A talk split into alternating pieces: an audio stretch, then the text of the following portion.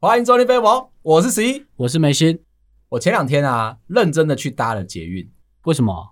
因为我要跟朋友去喝酒。没有，我是说为什么认真？哦，你知道为什么吗？因为我是个大叔啊。我们上次不是讲到了，捷运当中如果有任何的突发事件，都归大叔的。那我现在是一个大叔，进去的这个地方，那我不是哦，对，你就是众矢之的。对，哦，这个很精准，很精准吧？我又害怕说今天走进去了，做了一些怪事情，引发大家的注目，是我自己造成的，对不对？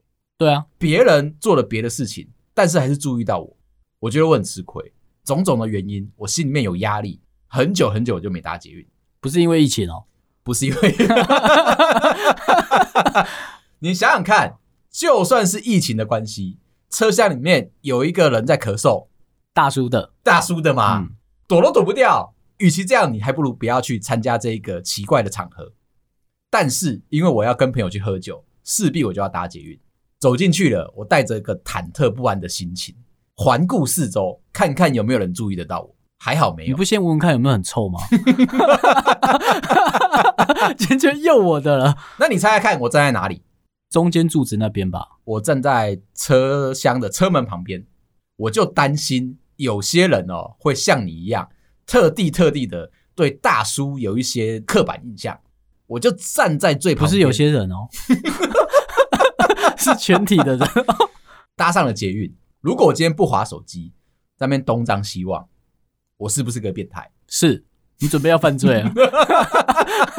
好大的社会的枷锁。那我今天把手机拿出来，我用的我全新的 iPhone，又是一只深紫色的，会不会让我的攻击性？危险性降低很多，我觉得应该还没看到那边。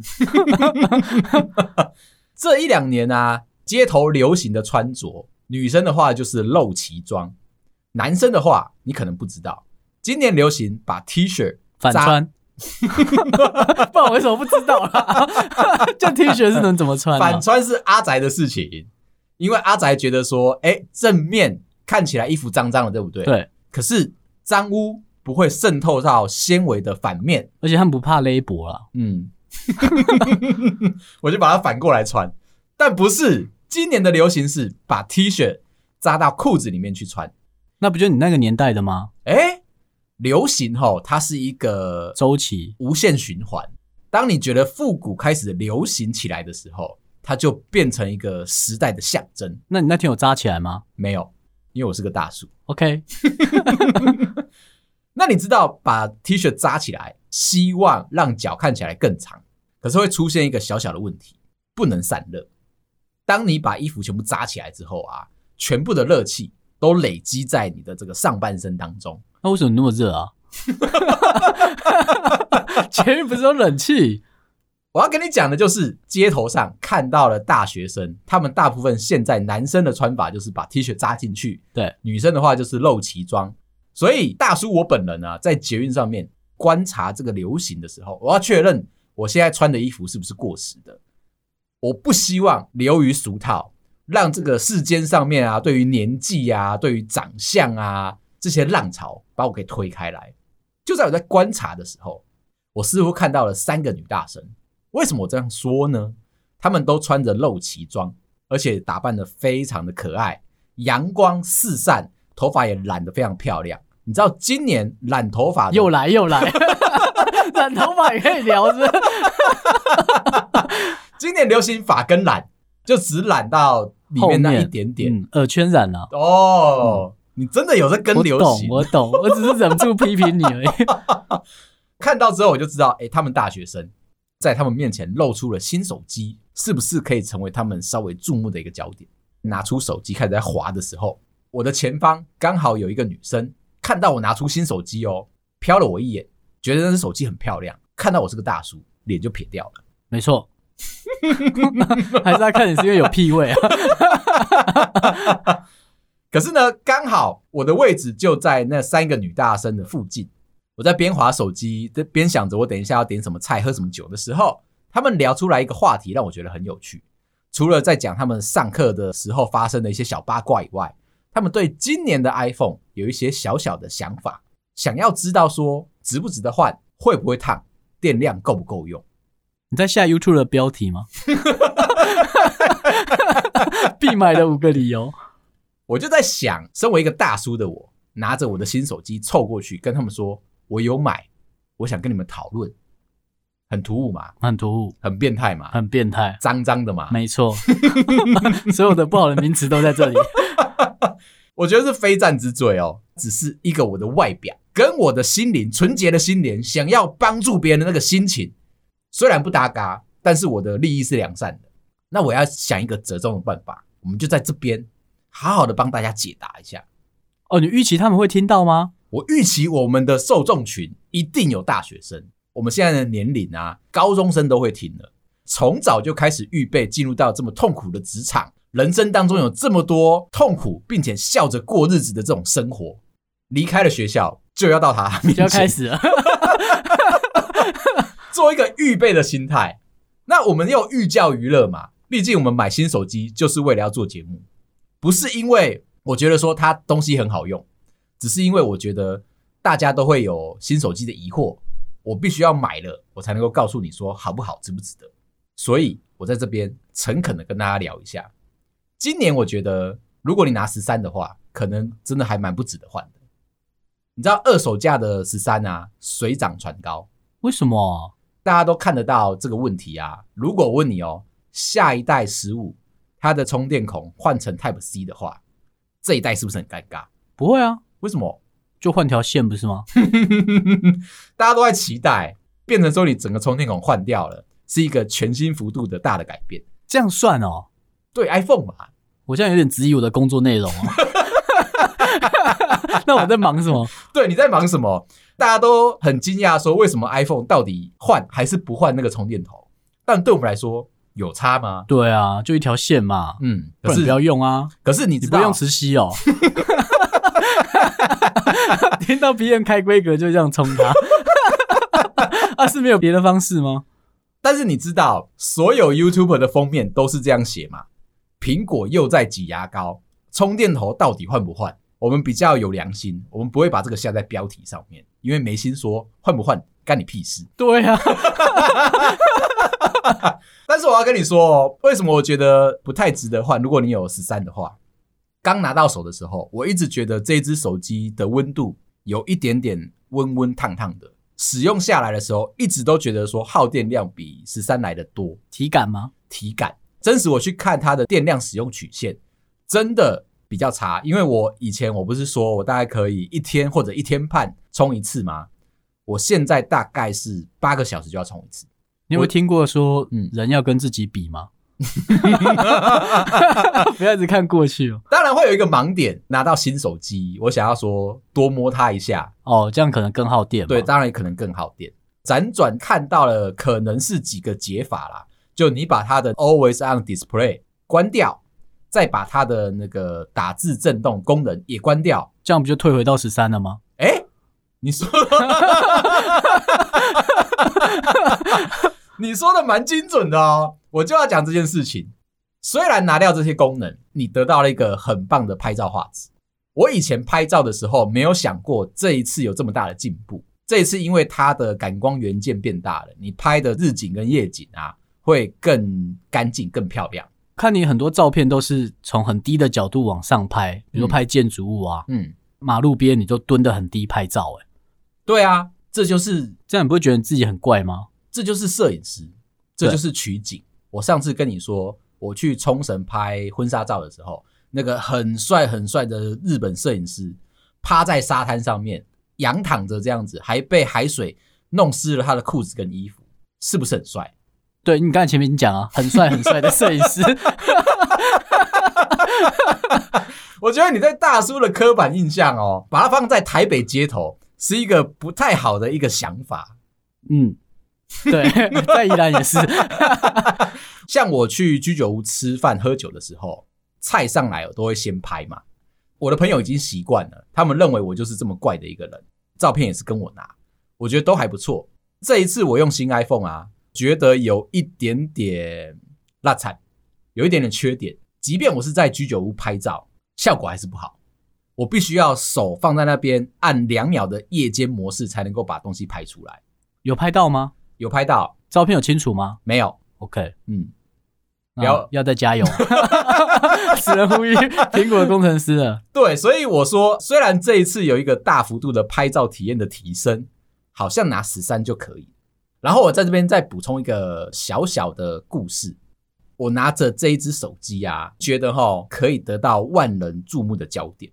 刚刚是一个失败的例子，其实他有成功过。在做一个实验，拿着它到底可不可以成为目光？前两天我就找了新的仪器厂商的业务来介绍新的产品的时候，我就默默的把我的手机放在他的笔电旁边，口沫横飞的在介绍他们公司的东西呀、啊，可以飞天啊，可以钻地呀。买了之后，你就是科技业的达人。OK，简报结束了，话锋一转，哎、欸。你为什么把手机放在我的荧幕上面？有这么突兀是不是？你就得到了一个焦点，这难道就是一只全新的 iPhone 吗？我说对，他注意到了，你是专业的，你哪行哎，因为这是一只深紫色的 iPhone。那你可以拿回去了吗？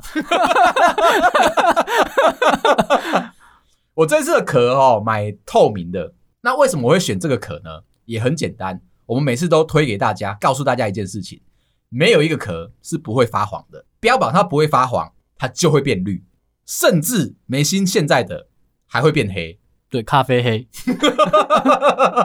我们就告诉大家说，你反正买壳它就一定会变色嘛，你就买便宜的就好了。这一次跑到日本亚马逊找到一个韩国品牌，叫做 Rinky，售价是台湾的一半，包含运费。因为现在日币大贬嘛，现在我记得买的时候已经到点二二了，你看这个钱。你可以买超级多个，想怎么换就怎么换。台湾一个要卖到一两千块，跟着我们的脚步，你就可以挑到便宜好用的壳。但不管怎么说，我的那个做法呢，引起了对方的兴趣，他就问我说值不值得换。哦，你要再讲一次，我就生气哦。两个故事结局都一样是怎样？尊重一下我。觉得哈，如果你喜欢拍照的话，这一次的镜头啊。让你的那个倍数原本是十三的话，只有三个倍数，这次换成四个倍数，我觉得非常好用。这是完整的让你可以拍照很好用的一个招式以外，它的录影运动模式真的已经可以取代现在的 GoPro 这些摄影机，厉害，非常的不会抖动。那我接下来就要来跟你聊一聊准备好的主题，题目叫做是没事能走人吗？提出这个问题的是一个科技业的菜鸟，他说他未满一年，快要满一年了。部门有五个人一起做一个案子，其他四个人都是前辈，只有他一个人算是比较没有战力的。前辈们都会很体谅，跟他说：“你没事的话，你就在旁边。”时间一到了，他现在很犹豫，下班时间到，是不是应该先走？提出来这个四个选项，跟前辈说拜拜，然后就直接闪人。你可能心里面会有这样想。第二个是问前辈有没有什么地方我可以帮忙的，等大家一起下班。第三个有点上进心了，找着一个前辈，抓着他跟他学习工作的技能，在一起下班。第四个坐在旁边看着手机发呆，一路等着下班时间到。觉得这要判断一件事情，嗯，就是这个团队的感情好不好啊？好的话，你当然就有别的选项。那个比较恶魔的选项就是留下来帮忙，但是如果不好的话就很好选啊，所以我不知道他们的感情好不好。就好像如果我们大家感情还不错，嗯，那我看到你在加班，我至少会过去说，哎，便当帮你拿喽，那我先走了。哎，你这很贴心哎，至少你会知道大家喜欢的口味是什么，帮别人点的便当不会让对方觉得说我今天加班，我还要吃一个我不喜欢的口味，对。那还是加班吗？我就在想这个问题提出来，这个四个选项似乎都很值得去商榷。其实都是对的啦，嗯，就是也都有看过有人做嘛，嗯，但下场可能不一定啊。哦，所以你才会问到一个关键，他们到底是不是应该要先确认这个团队的感情怎么样？可是因为他是一个菜鸟啊，即便他留下来，你说他真的可以帮上什么忙？我觉得是一个心理上面的慰藉，最讨厌的应该是你刚才选项三，嗯，你还记得你的选项三吗？抓着一个前辈，认真的跟他收集，请他教导我怎么样可以加班了，欸，大哥，别人也想下班啊。可是你要想想看，我就是这么上进啊，看到你在忙，对，你还来问问题，你是不是人啊？可是我使不上力，我是不是就会纠结？最近在看一本书，他说呢，人的情绪。有分成四种类型的能量，一个是视觉，一个是听觉，一个是逻辑，一个是感受。第四个这个感受呢，它是用一个神爱世人、悯怜别人的一个大爱的精神，看到你需要帮忙，不管你有没有提出来哦，我都会帮你去做。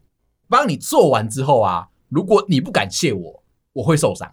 OK，虽然你没有提，但是我就要帮你做。我可能在心里想啊，不准。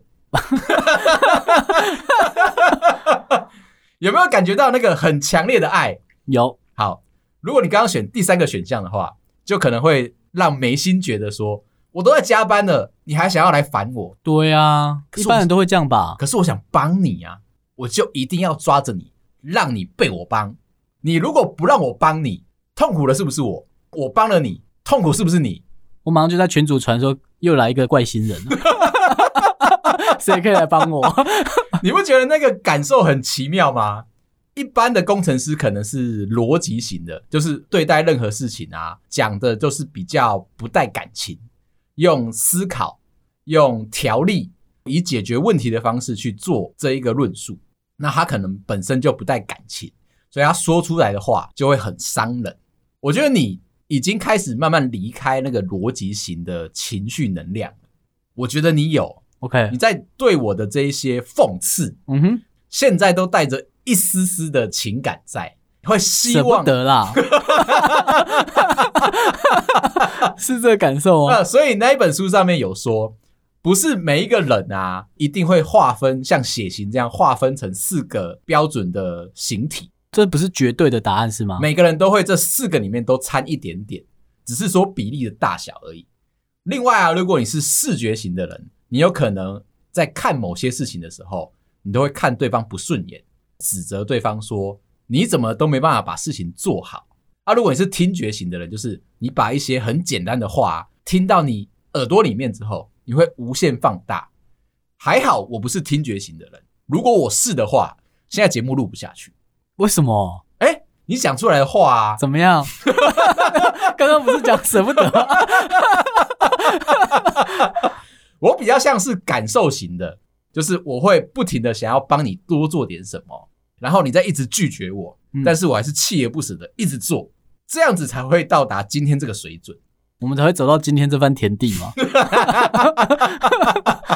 你有没有觉得我刚刚在解释这些东西的时候很有逻辑性？对啊，这个其实是我在看书的时候思考到一件事。他说工程师大部分都是逻辑型的。但我不是，我是沾了一点点在想事情的时候是逻辑，当然对，但是毕竟你上班时间不多，我这有在努力耶，我有在努力说再多挤出一点时间来，想说我要多看一些书，或者是我要多看一些电影，多过一下生活，让你可以认真的投入在你喜欢做的事情上面。OK，我喜欢做什么事啊？你刚刚没有感受到吗？你是不是白天很喜欢待在公司里面认真的工作，坐在那边划手机发呆，你都觉得那是一个舒服的地方，舒适圈就在公司里面。我的舒适圈并不在公司里面啊！如果你今天强压着我，不让我走出去外面，我是不是会难过？对，你就没有替我想。对啊，但我说我是感受型的人，对不对？我是不是有在替你想，尽可能的让你做你想做的事情？这一个讨论，这个菜鸟他到底是不是可以坐在旁边划手机？就你会推荐他选哪一个啦？我可能会推荐他选一，就是直接跟前辈说拜拜，很洒脱的就离开。那、啊、万一他这样黑掉怎么办啊？他家的事。OK，你只问我建议嘛？就他要勇敢一点嘛？他应该要勇敢一点。很多的公司文化都是很变态，嗯，墨守成规的嘛。我看到你不下班，为了要。跟着你一起，我要假装帮你想，所以我就不下班。这边就变成一个拉锯战哦。我看你不下班，我也不能下班。你看我不下班，你也不能下班。这个时候怎么样？两个人是不是很僵持？突然间有一个人打破僵局，说：“哎，不好意思，我要先离开了。”三个小时前，你如果就把这句话说出来，大家解脱了嘛？对嘛？那是不是就回到选项一，直接站起来跟前辈说拜拜，潇洒的离开？还有一些前辈很聪明，他离开的时候不会跟大家讲，他会买两个包包。对对，这一招真的。他的电脑荧幕呢，他会设定哦，三个小时之后再自动休眠关机。你不用担心哦，电脑自己会处理好哦，你不用怕，它上面放的这些 Excel 表啊，这些数学公式啊，这些简报啊，都是假的。放一个跟他车厢里面完全一模一样的包包在他的位置上。你下了班的时候，可能出去外面抽根烟、喝个饮料，回来，荧幕还是亮的。你会以为他还在，你会以为他还在，但他人已经消失了。可能会在那边苦苦的等他吗？我不会 这就是问题。我会过去帮他把电脑关掉，然后格林再问他说：“哎，你有存档吗？”应该没有吧。另外两个，我们刚刚说选项二，好像是很认真的问前辈说：“你有没有需要帮忙的地方？我来跟你一起做，一起等下班。”这个就有一点点，我觉得还不错。可是要看说你的战斗力到底够不够，所以他又会连回来三说：“我如果战斗力不够的话，我就要抓着前辈下来。”我这新人好烦哦。我为了这件事情找到了一个关键字：发呆。如果我今天已经在旁边发呆、划手机等下班，会不会让我黑掉？其实发呆这件事情啊，它有一个比赛叫做发呆大赛。这么直白，你就不用讲了。创办人有说哦，当初为什么要发明这个比赛？你是认真的哦？我认真的查了一下哦。好，因为我想说哦，大家对于发呆这个定义，它好像是一个很负面的名词，对不对？对啊。可是它其实是一个很正向的一个做法。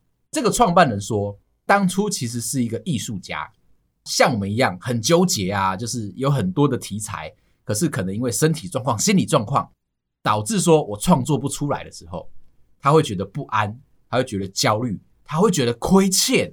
亏欠谁啊？亏欠他自己，应该要创作出来。他有可能是一个非常厉害的艺术家啊，可能是毕卡索啊，可能是这个谁谁谁啊。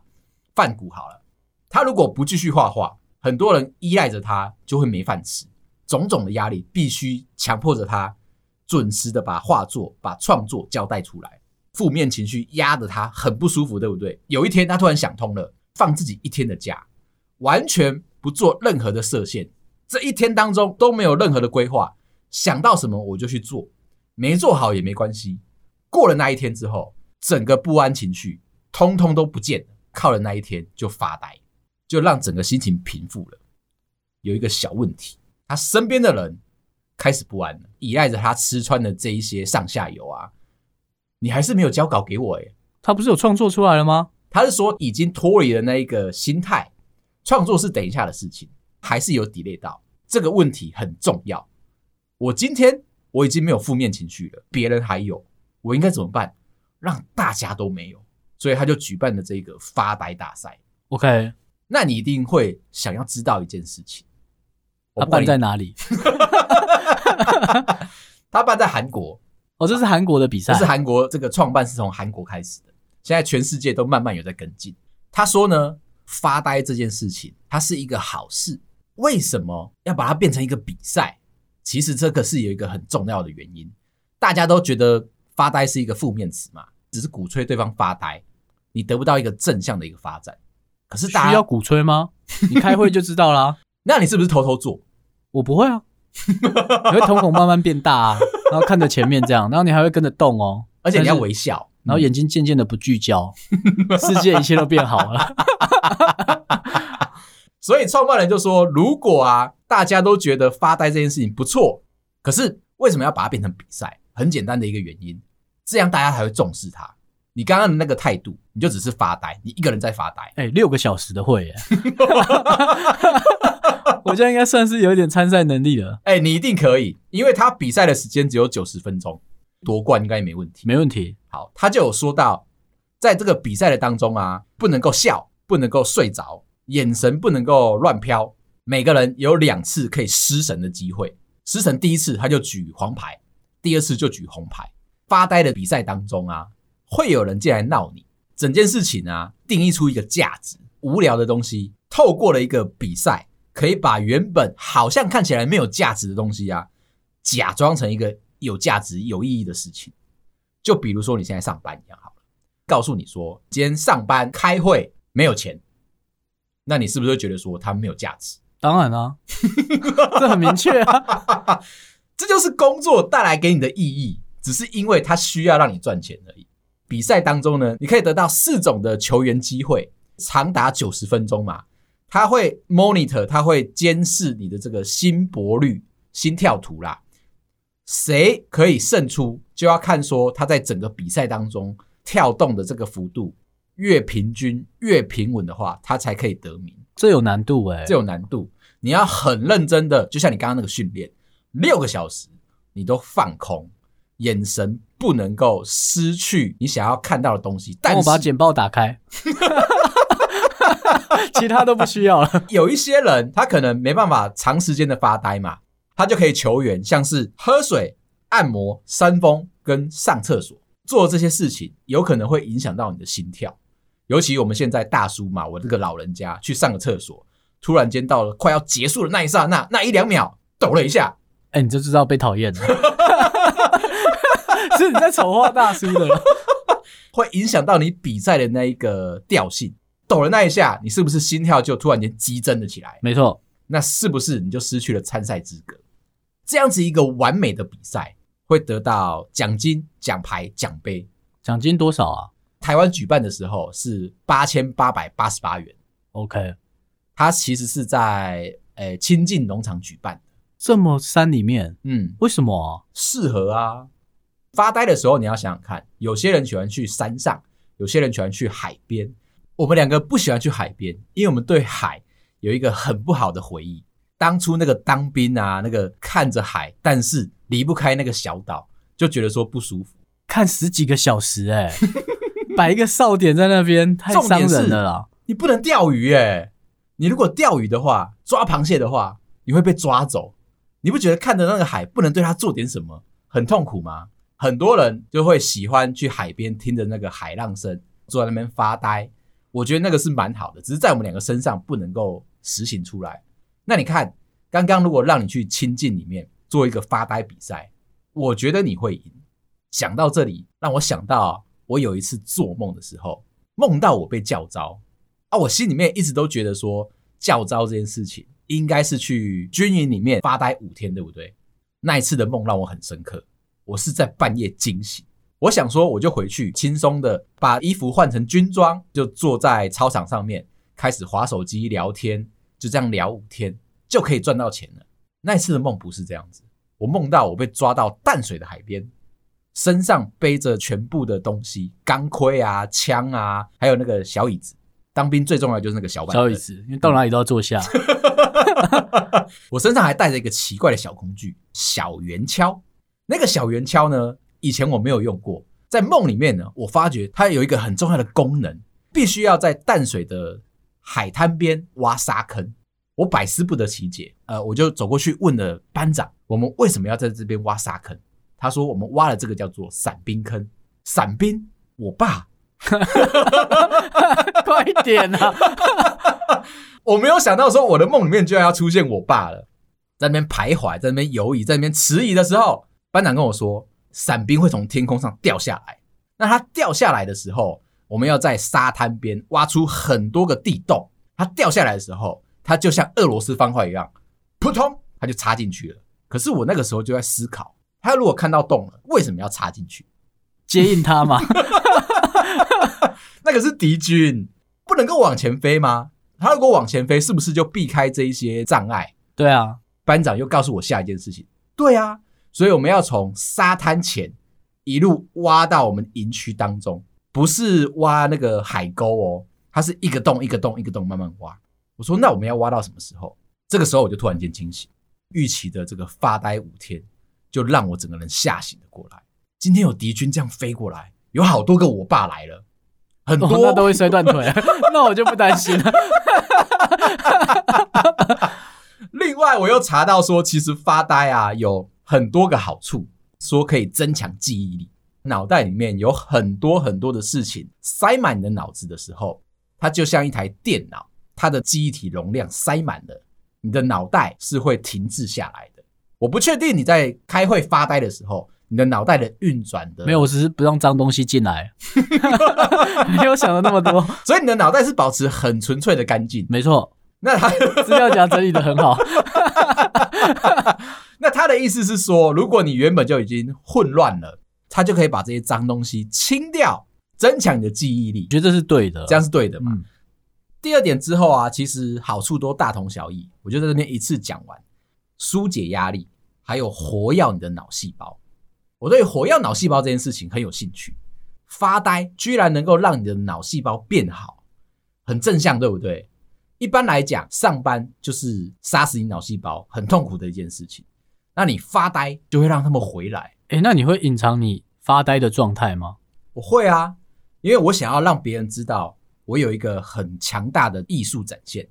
看我的时候，觉得我像在发呆，可是好像又没有，这是一个很高干的境界。当我创作力有一些瓶颈的时候，我就会去散步，找到一个很棒的散步发呆的方式，我就一直绕着操场的圈圈走。